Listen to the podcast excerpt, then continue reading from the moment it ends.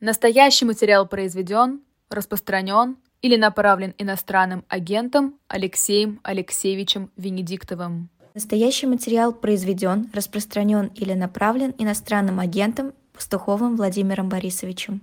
А, всем добрый вечер. В Москве 21 час и 6 минут. Это Пастуховские четверги. Владимир Борисович Пастухов, Алексей Венедиктов. Владимир Борисович, добрый вечер. Здравствуйте, Алексей Алексеевич. Я успел по вам соскучиться. Ничего, мы сейчас догоним и нагоним. А, Владимир Борисович, завтра а, будет вынесен очередной приговор Алексею Навальному. А прокурор затребовал 20 лет. Ну, а, понятно, что суд, а, как теперь в нашей стране следует за ним, скорее всего, пойдет. А что сейчас фигура Навального, а, вот а, как фигура политическая, или это уже не политическая фигура, а такая мифологическая? Ну, я бы сказал, что это фигура героическая. То есть эта фигура героическая, а, она уже не политическая, потому что это вышло далеко за рамки политики. А, ну, я бы не сказал, что она мифологическая в том смысле, что это живой реальный человек, какой же тут миф, а, который не дает им жить. Это такая фигура героическая, потому что для меня Навальный, ну, прежде всего, такой романтик большого стиля. То есть это романтик большого стиля, который а, стоит в одном ряду с Че Геварой, с э, Фиделем, э, с другими как бы э, русскими, тоже целая черта, революционерами. А, наверное, я могу сказать следующим образом, что если бы я жил в нормальной стране в нормальное время, и мы жили там вместе с Алексеем Навальным, то с большой долей вероятности я был бы его принципиальным политическим оппонентом. Но мы живем в ненормальной стране, э, в аномальное время, и поэтому говорить об этом смешно. То есть для меня Навальный – это символ беззакония и страха, фобии этой власти. Я на самом деле, ну я, конечно, прочитал его, э, как и прошлое сегодняшнее выступление, и они очень талантливы.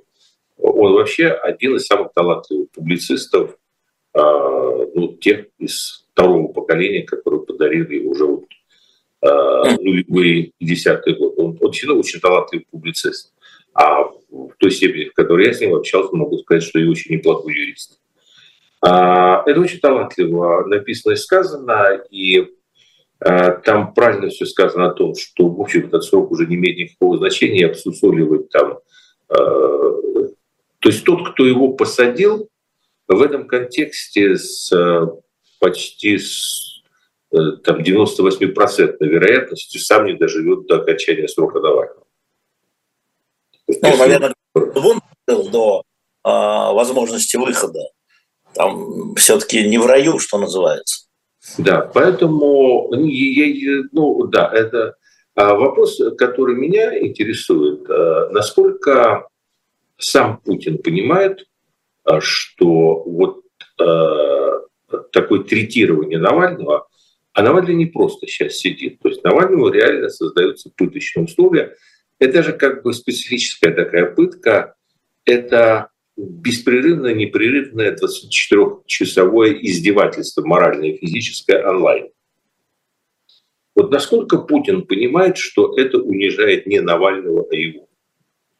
Вы знаете, мне это напомнило вот эту страшную ситуацию, в которую вы были вовлечены и, в общем, как бы, спасибо, с Еленой Милашиной. Я когда слушал ее интервью после всех этих событий, она сказала одну умную вещь. А, когда ей остригали волосы и избивали, то люди, которые это делали на таком плохом русском, и говорили, вот теперь мы тебя позорим, позорим, позорим, и ты сюда больше не приедешь.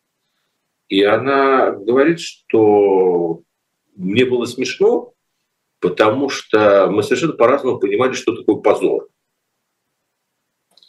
Так вот, люди, которые сейчас э, ну, утворяют все это с Навальным, это включает как вот эти валящиеся на него как горох откуда-то из корзины сроки, все эти ШИЗО, все эти... Он, он тоже, конечно, им не дает спокойно там жить. Я слышал, это романтик большого стиля.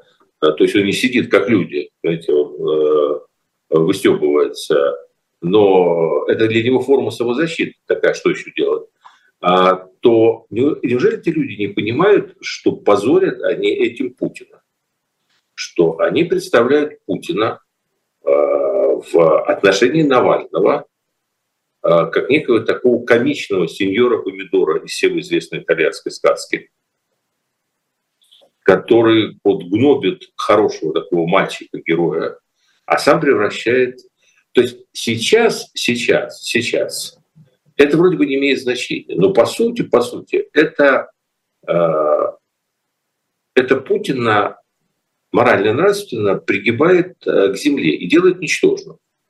Потому что это бессмысленные, ничтожные такие мести. А, и вот для меня а, интересный во всей этой ситуации вопрос, это делает свора вот по инерции, а ему угу. просто плевать. Такое тоже возможно. Или это действительно проявление какой-то его внутренней сущности, Потому что внутреннюю сущность человека ты никогда не видишь.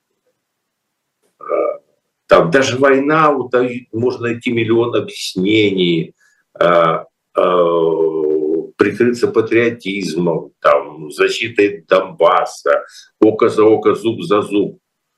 А вот здесь очень интересно, потому что здесь избыточно. Ну, закрыли человека, хорошо. Понятно, что закрыли навсегда. То есть ближайшие, там, на ближайшие там сколько у него, 10-11 лет у него уже есть, по-моему, да? Я не следил, сколько какой там срок. То есть сейчас, ему понятно, что если бы он уже отсидел, вот как Ходорковский, вот отсидел эти 10 да. лет, и дальше там на флажке, то есть надо или добавлять, или отпускать, и что-то надо делать. А сейчас, э, вот сейчас наперед ему, э, он еще отсидел там э, только Два. И срока не отсидел. Они ему уже, да еще двадцаточку, еще... То есть это избыточно, понимаете? Это идет, вот это да, это проявление мелкости натуры. Мы реально. Путин понимает, что ему это надо, вот ему это НАТО, что ему надо проявлять мелочность своей натуры. Или это кто-то его рисует таким мелочным? Вот это большой вопрос. Мы об этом поговорим. Я прервемся сейчас на рекламу и разговор об Алексее Навальном, его роли в оппозиционном движении. Мы продолжим разговор, вы не уходите. Пока ставите лайки, подписывайтесь на канал, осуществляете донаты, заходите в shop.diletant.media. У вас как раз три минуты смотреть рекламу и помогать нам. А это Пастуховские четверги. Напоминаю, ставьте лайки и подписывайтесь на наш канал, а также осуществляйте поддержку финансовую тем способом, какой вам более приятен и возможен. Владимир Борисович Пастухов, мы начали говорить про Алексея Навального, а, а вот если говорить о, о этой фигуре не как о фигуре героической, а как о фигуре трагической с точки зрения а, действий политических, претензий к а, путинской власти. Что вы можете сказать? Ну, я могу сказать, что я э, сегодня, ну, меня зацепило то, что он написал. И э, на самом деле э, там очень сложная диалектика, потому что он как бы прав и неправ одновременно. Там вопрос, который меня давно волнует и который, с моей точки зрения, с каждым месяцем будет становиться все более центральным вопросом современной русской истории, это вопрос о грядущей революции. А, более-менее понятно, что при сохранении тех тенденций, которые а, сегодня существуют, а, революции в ее таком безобразно классическом виде с большой долей вероятности России, видимо, не избежать. И такое ощущение, что это будет такая вот э, пятая и, возможно, последняя русская революция. То есть какой-то зимнего, да? А? Какой-то штурм зимнего? А, ну вот э, да, то есть революции бывают, э, где дезорганизация, то есть любая революция – это момент хаоса. это всегда перерыв постепенности властвования. Причем это крайне опасный момент. Я не любитель революции, не романтик революции. Я, я лично считаю, что революционный слом – это самое страшное испытание, которое обществу приходится пережить, и это травмирует общество. При том, что да, это, конечно, локомотивы истории, и, э, к сожалению, история именно такими локомотивами часто движется, но эти локомотивы слишком много человеческих судеб переезжают на своем пути, чтобы этому радоваться. Э, в какой-то момент казалось, что революция э, – это прошлое русской истории, что в том, по крайней мере, революции в такой вот классической, открытой революции, понимаете, революции, где вот перестройка тоже была по-своему революция, но она, а, в принципе, несколькими эксцессами такими а, обозначилась, ну и самое главное, там не было такого тотального смены элиты на контрэлиту, в значительной степени перестройка а, подшерсток коммунистической партии привела к власти, а, ну, смешав его немного с криминалом, там, посыпав сверху а, небольшими, как петрушка интеллигенцией, в общем, такой вот коктейль получился, который мы до сих пор пьем. А, ну, чтобы не уходить очень далеко, то есть вопрос о революции, он становится постепенно центральным, и э, надо будет, я, собственно, поговорю на эту тему, Э, зреет э, такой вот тезис о практически неизбежности, и именно в формате какого-то временного хаоса, разрыва связи, ну, то есть то, что мы все время называем смутой. Соответственно, дальше вот возникает вопрос отношения к ней, э, и здесь а есть один очень тонкий диалектический момент, который блестяще чувствовал Ленин, который ну, действительно является при всем при том ну, одним из лучших теоретиков, а, а уж практик, к несчастью, какой революции, он все время чувствовал вот этот момент, э, на котором очень легко сломаться. И этот момент э, отличал всегда, собственно, большевистское движение от гапоновского, которое, ну, то есть мы, у, нас же затерта эта фигура Гапона, то есть она а, мифологизированного, он превращен в какого-то карикатурного папа, а, но это был талантливейший оратор, э, который сыграл там э, на площадках, как бы сейчас сказали, сотни тысяч людей на своей лекции, там, проповеди, э, который сумел на пустом месте создать ну, массовое такое организованное движение, у которого была своя философия, который Э, шел между струй вот революции провокации, революции охранки. Э, абсолютно до сих пор до конца не доказано, использовала ли его охранка или он использовал охранку. Вот такой да, и э, понимаете, вот там был один принципиальный момент, который отличал, скажем, ленинцев вот от этого движения. Ленин был убежден, что нельзя революцию не сделать, не подогнать, не спровоцировать, не ускорить. И большевики все время э, готовились к революции как к чему-то, к чему надо быть готовым, когда произойдет скачить какой-то вагон. А, а Гапон считал, что революцию э, можно каким-то образом э, э, подгонять, то есть э, какие-то совершать такие тычки власти пальцем в глаз, после которых она будет меняться. Вот этот момент, он очень интересный, потому что я сейчас читаю, вот даже последнее это заявление Навального, там вот эта вот тонкая грань, вот в какую сторону посмотреть. То есть мы сейчас говорим о политике, сейчас понятно, простое все. То есть вот э, есть эта мантра о том, что если выйдет каждый десятый кто не любит власть на улицу, власть завтра рухнет. Я никогда с этим тезисом, честно говоря, не был согласен. Причем сразу по двум причинам. Первая причина, потому что ну, жизнь как раз так и устроена, что это абсолютно нормально, что люди, пока революции нету, никуда не выходят. Что вот этот выход масс на улицу, это не причина для революции, это следствие ее, что они выходят только тогда, когда она уже по каким-то своим причинам началась. Когда все приводят в пример вот это знаменитое самое большое в истории современной России шествие за отмену шестой э, статьи да. Конституции, был февраль 90 -го года, говорит, что, не знаю, как считали, но как говорит, что там вышел миллион человек. Вот, миллион человек вышел. Все забывают о том, что, в общем, значительная часть членов Политбюро э, очень сильно потрудилась для того, чтобы это шествие состоялось. Это уже был 90-й год, по-моему. Да, 90-й год, да, это февраль 90-го года. Да, уже активно три года. Да, поэтому, это, э, а, а так вот, если власть сама не хочет, чтобы они вышли, они не выйдут. А если уже идет революция, ну да, конечно, тогда выйдут. Тогда вот этот момент, э, что люди... Второе, даже если люди вышли, вот, это очень важно а, тоже иметь в виду, а, вот люди вышли, и власть рухнула. Это такая обманка, потому что мы видели Белоруссию. Мы видели Белоруссию, там сколько уже, три или четыре года прошло, время летит быстро.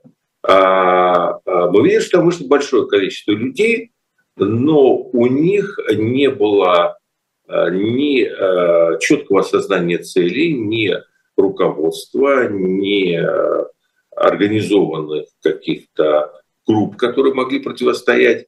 И в результате, в общем-то, революция обернулась, как положено в истории, колоссальной контрреволюцией. То есть это отбросило Белоруссию на самом деле в реальности очень далеко назад, очень далеко назад. И а, а, а вот в Украине, кстати, вот э, в 2014 году э, там э, было и понимание целей, и за теми, кто вышел на улицу, стояли на самом деле, стояла на самом деле значительная часть элит, которая понимала, чего она хочет, которая в значительной степени и поддерживала, и манипулировала, и подвозила продукты, и помогала, с одной стороны. С другой стороны, были собственно, условно говоря, боевые отряды, которые, в общем, э, Западной Украины, которые на самом деле стояли на острие этого всего, и там было, может быть, очень немного человек, но они выдержали вот это вот самый острый период силового противостояния. То есть там эта революция случилась.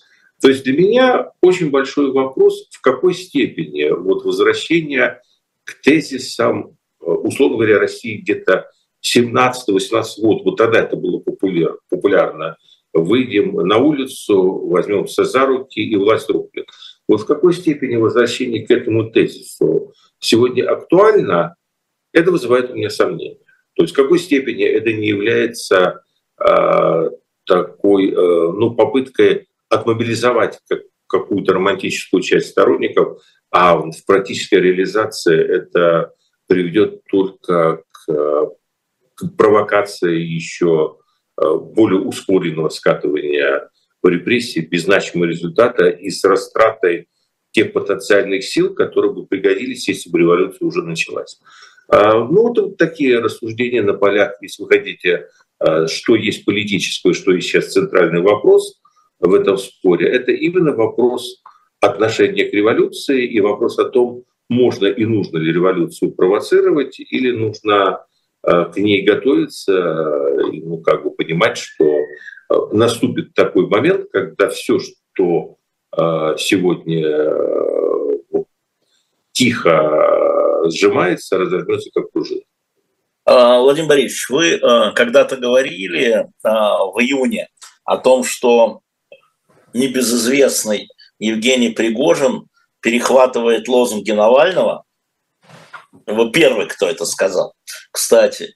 А, и поэтому у меня вопрос, если в вашем понимании Навальный это такой Че Гевара и Фидель Кастро, то Евгений Пригожин в нынешней политической ситуации это кто?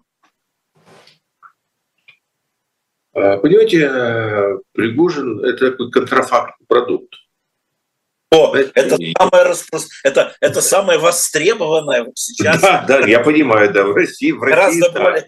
Да, то есть, понимаете, а, есть, есть там, я не знаю, у нас Viagra же Pfizer производит, есть Viagra от Pfizer, да. а есть от какого-нибудь э, э, шараж-монтаж э, в каком-нибудь, да. Э, да, Э, Южноафриканской республики. Маленький заводик в Южноафриканской республике. Да. А, понимаете, а, на самом деле, а, как бы серьезный ответ состоит в том, что, в принципе, Навальный распространял достаточно эффективный для именно России левый нарратив.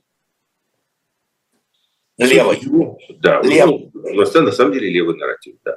То есть и там был очень сильный вот этот момент. Анти... И Навальный поэтому так очень же, ну и он сам, и его команда, они же занимают э, очень такую сложную позицию, потому что, с одной стороны, они вроде бы и, ну, мы видели по случаю сотрудничества с э, группой Альфа, что они этого не чужды, но публично они стараются занимать э, самую, что ни на есть, антиолигархическую позицию. В этом смысле соревнуются все время с Владимиром Владимировичем Путиным.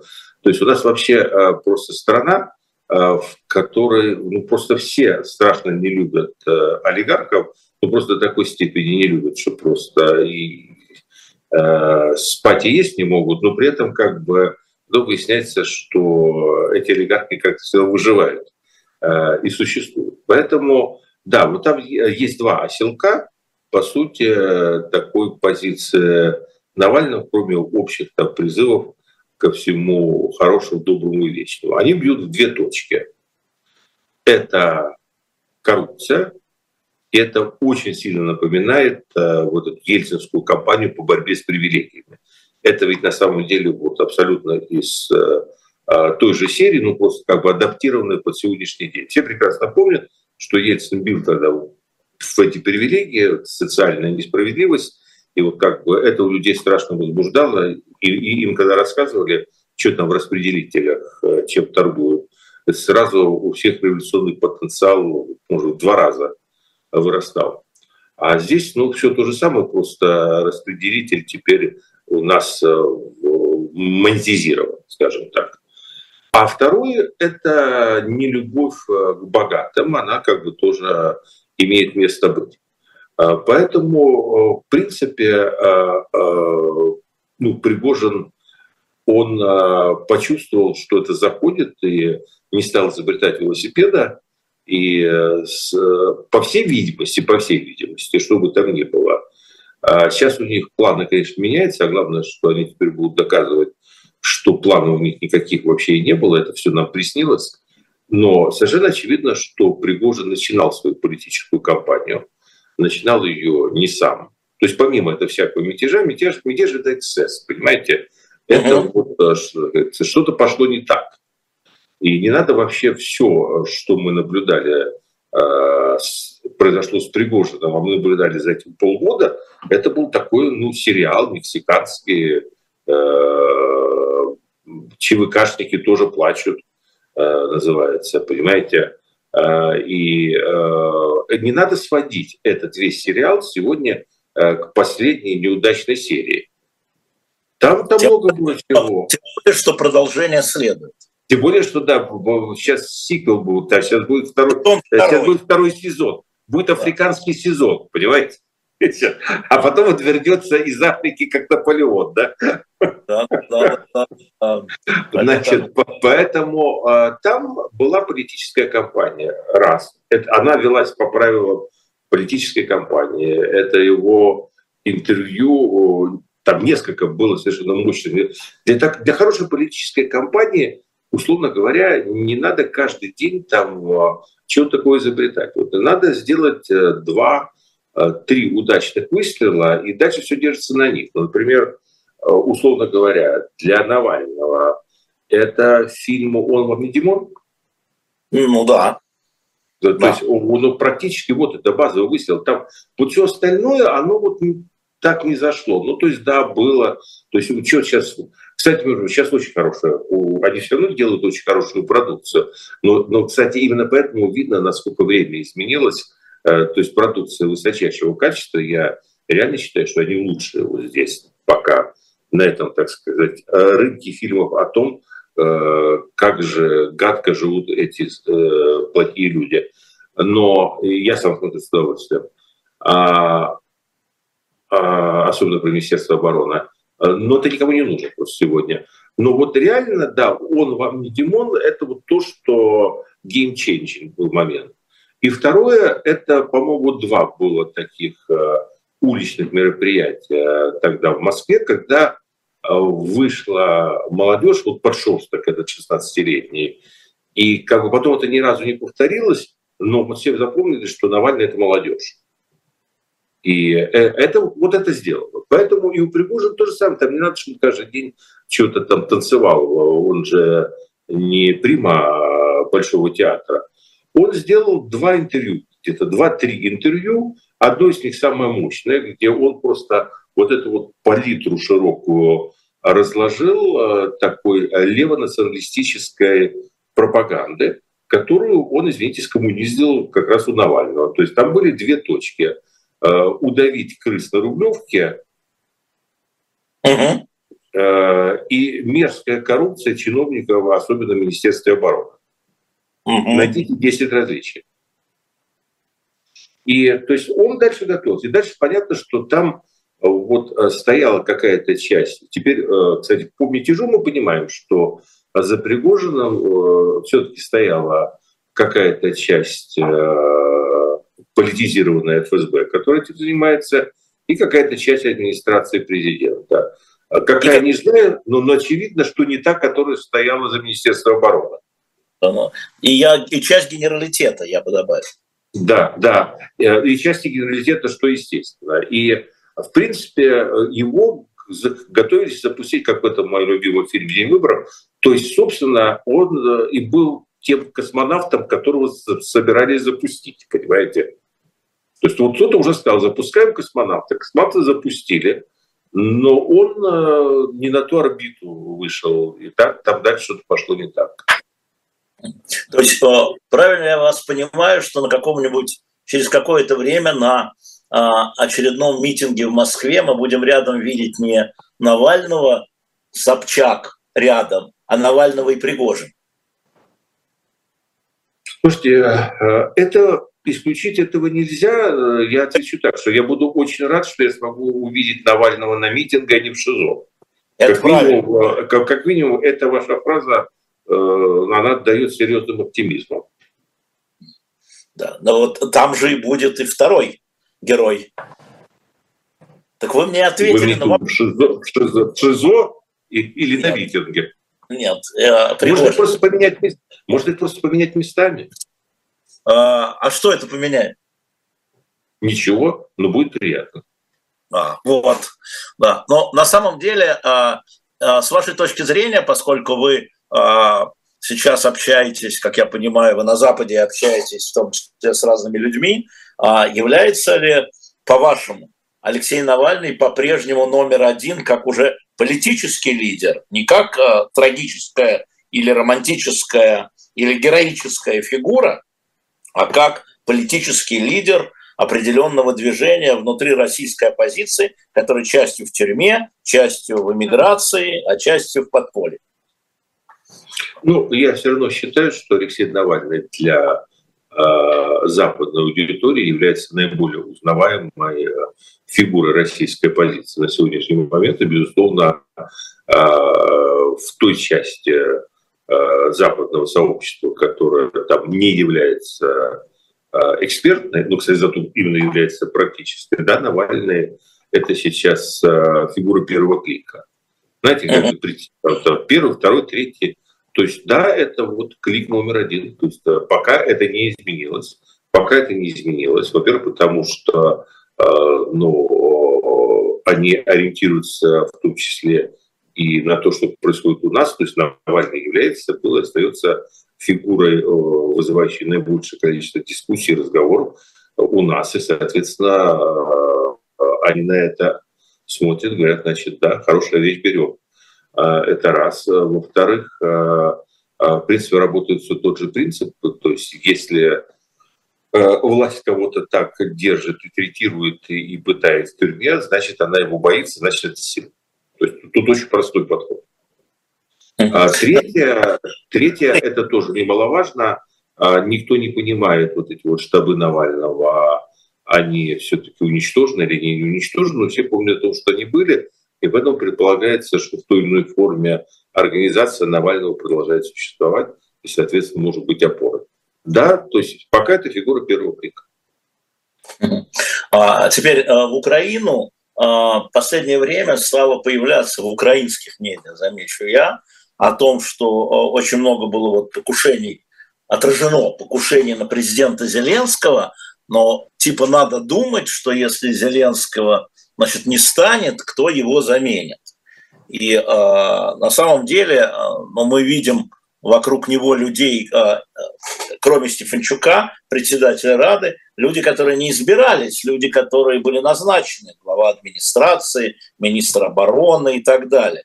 А что это вдруг так стало? Что-то уставать стала украинская общественность? Ведь Зеленский, он тоже уже героическая фигура, трагическая фигура, но он похож, только он президента на свободе. Героическая, романтическая, трагическая. Э, понимаете, э, ну, на самом деле, э, мне очень-очень трудно комментировать то, что невозможно проверить. То есть мы можем, я бы отложил в сторону все эти разговоры о покушениях и прочих. То есть есть некая проблема, она реальная, состоит в том, что, в принципе, это не... Я не помню, кто-то из американских президентов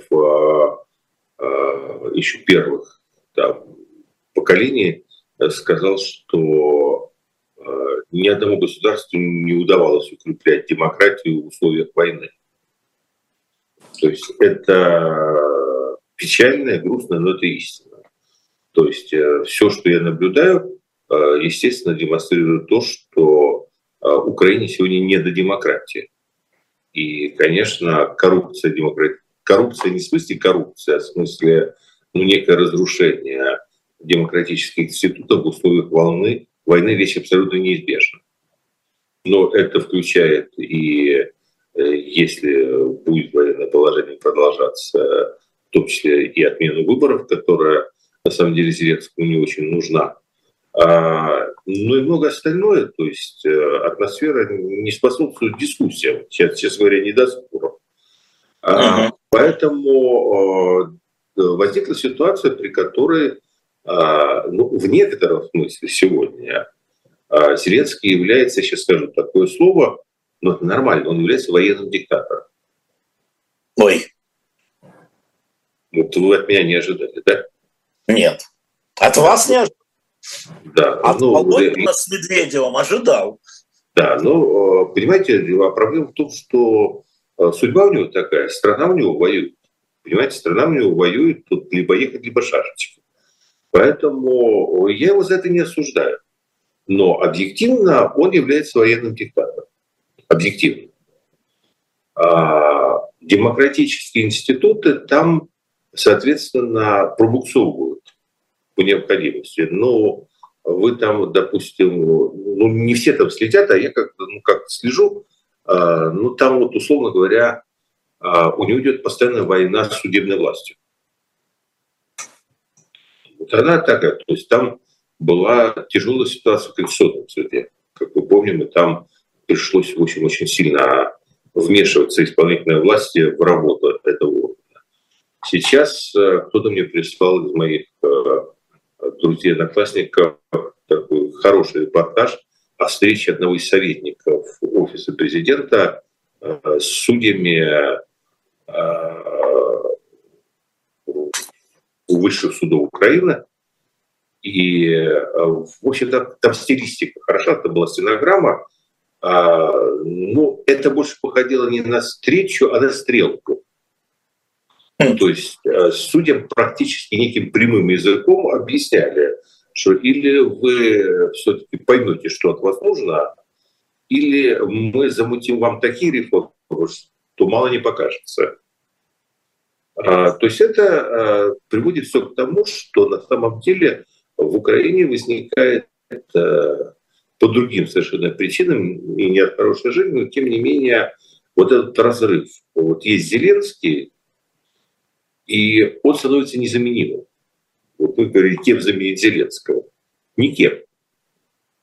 Потому что вот этот его статус, то есть он сейчас таков, что нормальные институты замены там не сработают. То есть это, это опасно. То есть он сам стал институтом. Институт он сам стал институтом, да. То есть это большая опасность. И это опять такая большая опасность именно в условиях войны, потому что, э, скажем так, э, э, в условиях войны, конечно, соблазн уничтожить его физически, он очень высок. Ну, понятно. При этом одновременно я не думаю, что Кремль ставит сегодня такую задачу. Угу. Там, там, там много как бы сдерживающих моментов есть, э, когда находится за пределами России и Украины. Ну, даже в Китае. Но, в принципе, да, соблазн, ну, как, слушайте, ну, мы только начинали с Навального. Что мы, да. То есть, вот с этой точки зрения, все, что происходит с Навальным, это колоссальный удар э, перспективно репутационный по Путину абсолютно избыточное жлобство, свинство и травля абсолютно политически не нужно. То есть вот нет никакой, вот Навальный говорит, что мне эти строка дают для того, чтобы вас запугать. Э, ответ. Э, уже всех, кого можно запугать, уже весь так запуганы так, что отпало все, что могло стоять и торчать. Понимаете, уже все, уже никого не надо пугать, уже все запуганы, уже дальше нет. То есть, с моей точки зрения, ничего другого, кроме проявления вот этой э, мелочной, полусадистской сущности людей, которые там, а, в общем, ловят кайф и момент, а его уже нет. И, и, и, это, и это очевидно, понимаете, нет ни политической, ни административной, никакой вот необходимости дальше это делать. Все, человек изолирован, все, человек сидит, да.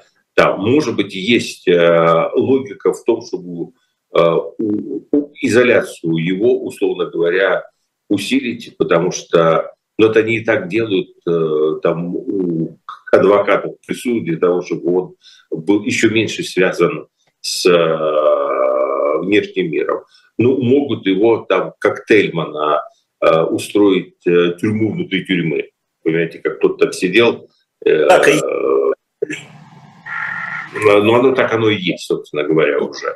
То есть, понимаете, он, по сути, лежит, сидит, я, я забыл, Тельман Бухенвальде был, я забыл, в каком был э, лагере, э, но там, где, э, там реально было, для, для него был создан специальный внутри концлагерь, в котором он там находился, тюрьма для одного человека. Такая железная маска нашего времени. Ну, вот это можно, в этом может быть есть логика, потому что они э, боятся его, этих инструкций э, своим сподвижникам, карбонариям.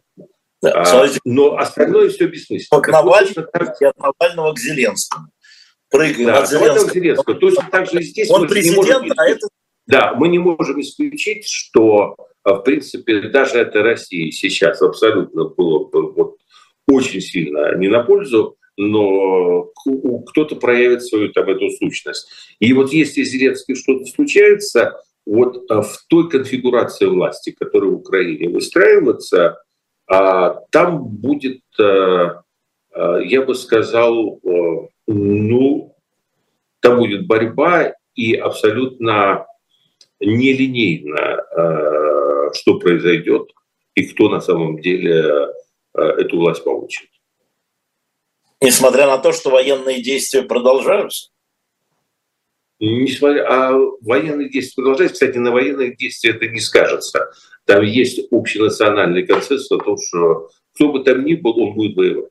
Вот это еще некий такой момент, э, который э, э, Кремль не утешает и должен никак бы даже заботиться, чтобы Зеленский остался на своем месте. Там кто бы ни был, там есть запрос общества на то, чтобы воевать пока. И кто бы там ни был, он будет этот запрос выполнять. Я, я не про это, Владимир Борисович. Я вот э, смотрел на некоторые публикации с ссылкой на э, разведки британскую и американскую, что э, во время мятежа, когда был самый марш на Москву, эти сутки, они потом писали в отчетах, что, к сожалению, украинцы не воспользовались э, вот этим я, я, я, я не готов э, это, как, как будет, без комментариев, как вы спросили там. Так, Откомментируйте Азов, без комментариев. Я не могу, я человек не военный, я этого вот не понимаю. Э, военные операции, они готовятся не два часа. Э, мятеж длился полутора суток. То есть это как вот. Они должны были подняться в полный рост Э, из окопов и пойти на минные поля, э, как в фильме Чапаев, только для того, чтобы э, в этот момент с Пригожиным как-то синхронизироваться. Но это как какие-то наивные разговоры. Мне... То есть я не военный человек, но мне это кажется как-то странно. Я как раз про всякие... Я вот что хотел спросить сегодня. Мой взгляд, на мой взгляд, а, знаете, чего интересно было? А, опубликовала BBC, не знаю, читали ли вы или нет, совершенно блистательный материал, блистательный. Про, Я про, про, про дипломатию русскую? Да. Да. да. У ну, меня мой Reader's Digest в виде Юлия э, выложил это мне в качестве приоритетного материала. Молодец, Юля. Молодец, она поняла, молодец, тонко.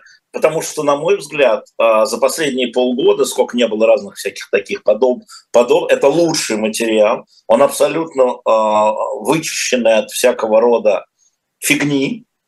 Он совершенно да, совпад... очень, очень профессиональный. Да. Кстати, Они давно, чего, чего давно не было, в том числе и на этом вот. ресурсе.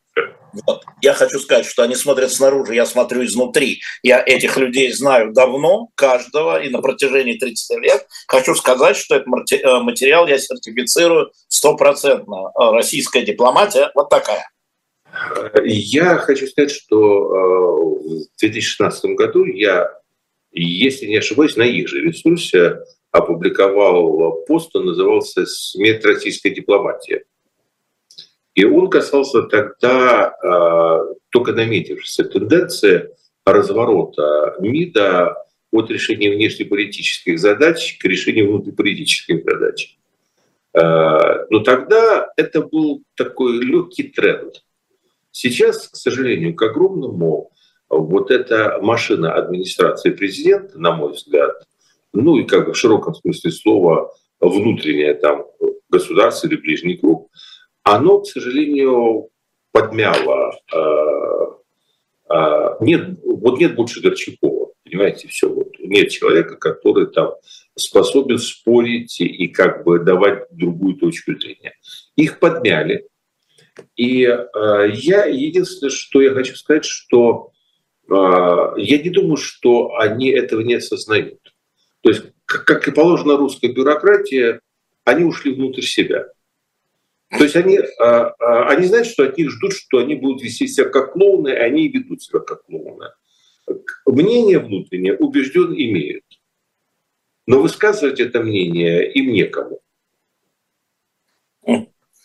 Ну, это же вопрос, почему некому? Как так случилось, что некому? Как так случилась потеря функционала? А, да? И, собственно говоря, может быть, именно поэтому одна из трагедий, приведшей к военным действиям, это то, что российская дипломатия проиграла, проиграла российским силовикам по функции. Не по людям, а по функции. Дипломаты должны договариваться. Силовики должны... Я, я, я, я считаю, что сложилась непереговорная позиция приблизительно к концу 2021 года. Договариваться можно тогда, когда у тебя есть реалистичная переговорная позиция. Путин загнал себя в тупик. Он загнал себя в тупик, когда Э, единственным посланием, которое он отправить миру, это было послание ультиматум. Я вообще считаю, что на самом деле э, ну, в основе, то есть в реальности, в реальности, это смешно говорить, э, но я считаю, что ситуация стала разворачиваться в качестве реально тупиковой после акта Магнитского.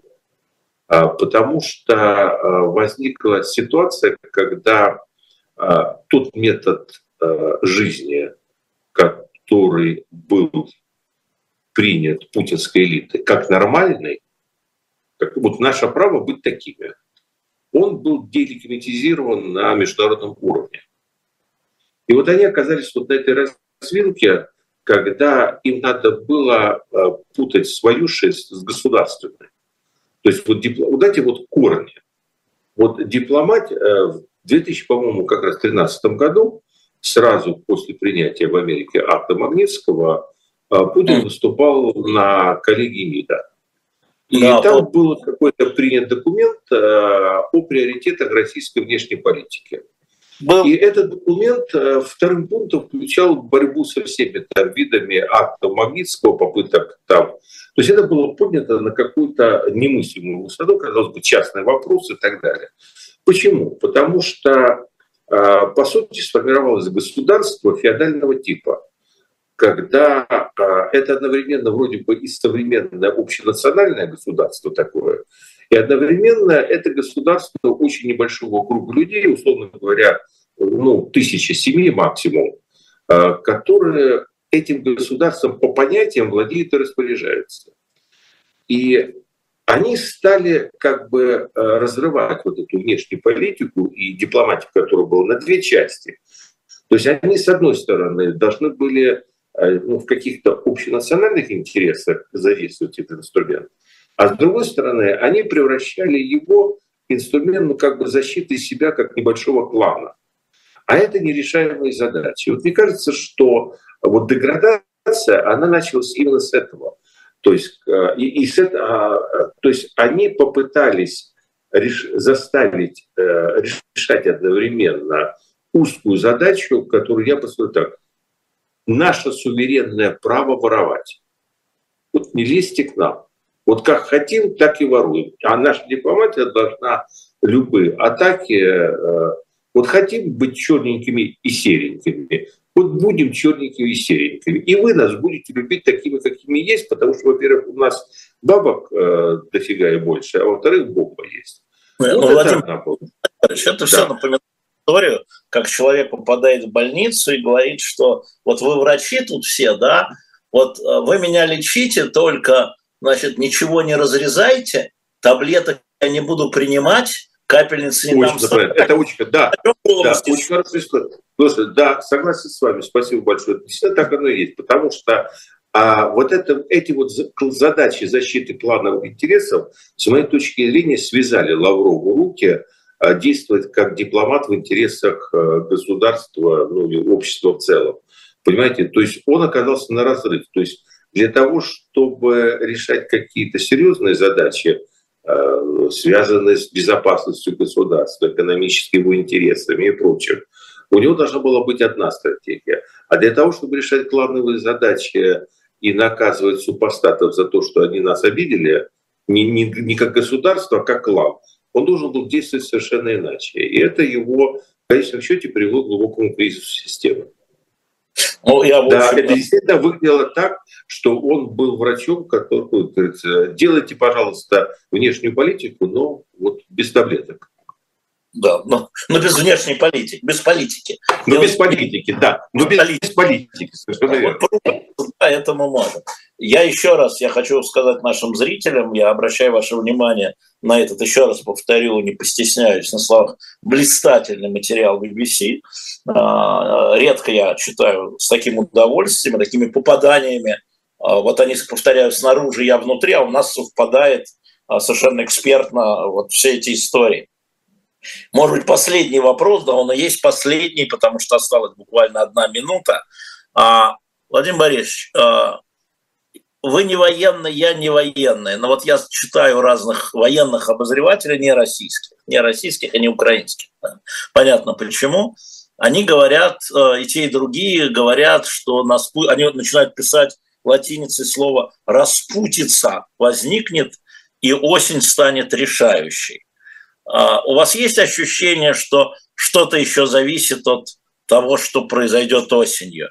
Или вот эти все позиции? У меня есть ощущение, что все зависит... Э, то есть, первое, у меня действительно есть ощущение, что мы зависим, может быть, от какого-то одного солдата, который либо э, выстоит, либо, наоборот, побежит.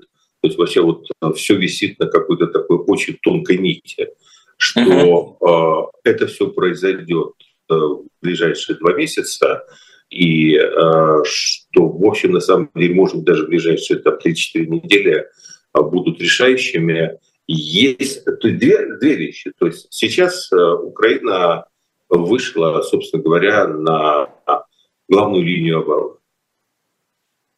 Либо она ее прорывает, либо нет.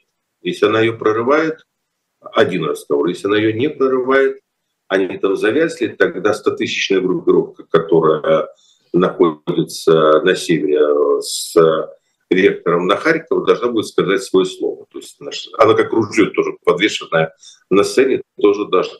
И либо они... Вот тогда, вот это вот сейчас украинское наступление, чего я никак не могу понять, это украинское наступление. А вот то будет следующий шаг, русское контрнаступление. И вот э, либо август, начало сентября э, мы увидим результат украинского наступления, один абсолютно сценарий вообще всей нашей жизни и мира, либо мы увидим в сентябре, вот до этой самой распутицы, тогда следующий акт морализовского балета русское контрнаступление, и тоже либо да. А вот если ни то, ни другое не произойдет, мы увязнем в очень тяжелой осени, которую я опишу так. И хочется, и колется, а история не велит. Потому что это будет танец вокруг перемирия, его будут все хотеть, в том числе в тот момент, даже в глубине души, и Киев, и Москва, а я ставлю три против одного, что ничего не договорятся, потому что история не создает для этого предпосылок. А, это были пастуховские четверги. Я напомню, сегодня четверг. Спасибо большое, Владимир Борисович. Напомню, что у вас всегда в запасе shop.diletant.media, в том числе на нем наши майки «Аптека за углом». Тем, кому стало плохо от того, что сказал Пастухов, бегом за угол. А, а через 4 минуты у нас Дмитрий Быков. Всем пока. Спасибо большое.